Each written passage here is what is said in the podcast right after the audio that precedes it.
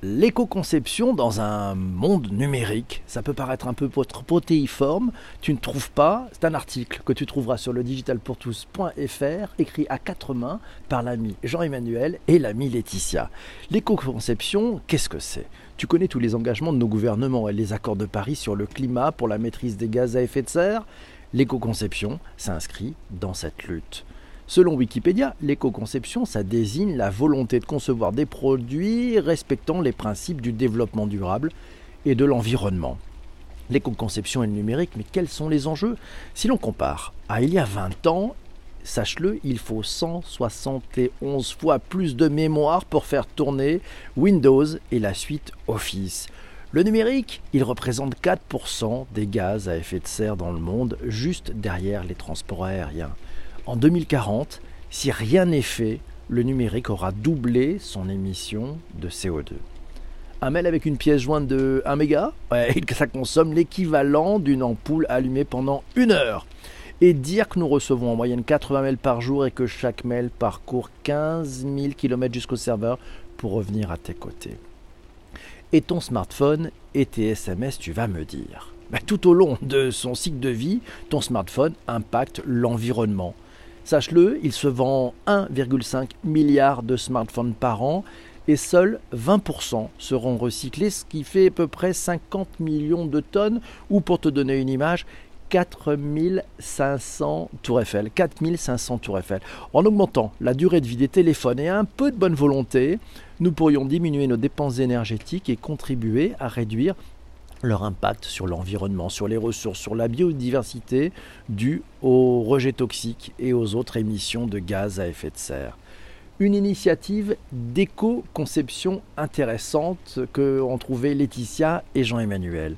Ils vont te raconter, on va te raconter les objectifs de cette marque. Elle s'appelle Fairphone. L'objectif, rallonger la vie des appareils en permettant de changer les composants par son possesseur. Après 7 ans, le bilan carbone chute à 40% contre 90% à la fabrication. Du côté de la production, pour faire un smartphone, il faut 70 grammes de matière, de l'autre, Fairphone reprend les vieux téléphones pour les reconditionner. 80% des smartphones n'étant pas recyclés, ça signifie qu'à court terme, les coûts vont un peu augmenter pour, euh, oui, puisque la matière viendra à manquer. Le recyclage, il devient alors vertueux. Pour Fairphone, L'éco-conception, c'est aussi s'engager et tracer la provenance jusqu'aux mines, empêcher le travail des enfants, faire en sorte que les mineurs soient protégés des conditions de travail pénibles.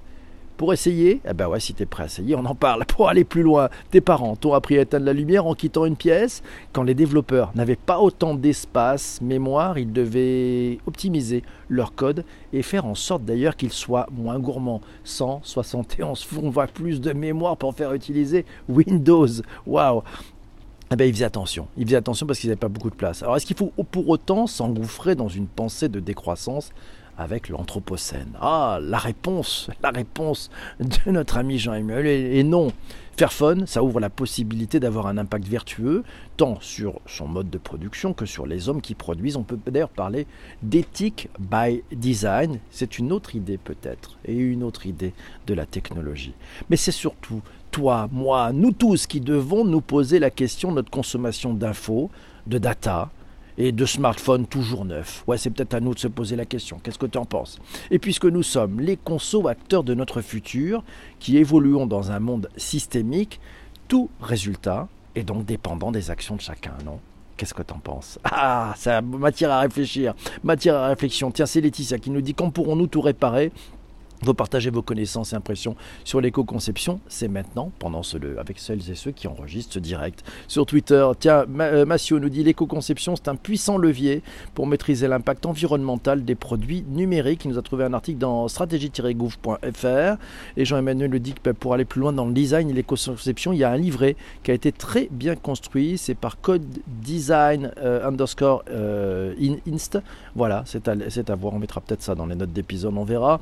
L'éco L'éco-conception, c'est un mouvement de fond, nous signale Jean-Emmanuel, qui s'installe même dans la déco. Et Vincent nous dit il est plus écolo de télécharger un film que de le regarder en streaming. Il faudrait juste que les box le gèrent. Bonjour aussi à Laura qui nous a rejoint. Et Jean-Emmanuel nous dit que pour aller plus loin, il y a une conférence qui s'appelle Ethic by Design qui est organisée par Design Ethic. Voilà, 2020. Euh, à voir d'ailleurs, c'est intéressant. C'est Zuber qui lui avait signalé ce lien. Patrick nous signale que 70% des fonctionnalités demandées par les utilisateurs ne sont pas essentielles et jusqu'à 45% ne sont jamais utilisées. Ah, éco-conception et puis éco-usage aussi. Mais ça, c'est peut-être aussi parce que les gens ne testent pas assez en mode MVP aussi avec, avec les utilisateurs. Agile, agile quand il nous tient.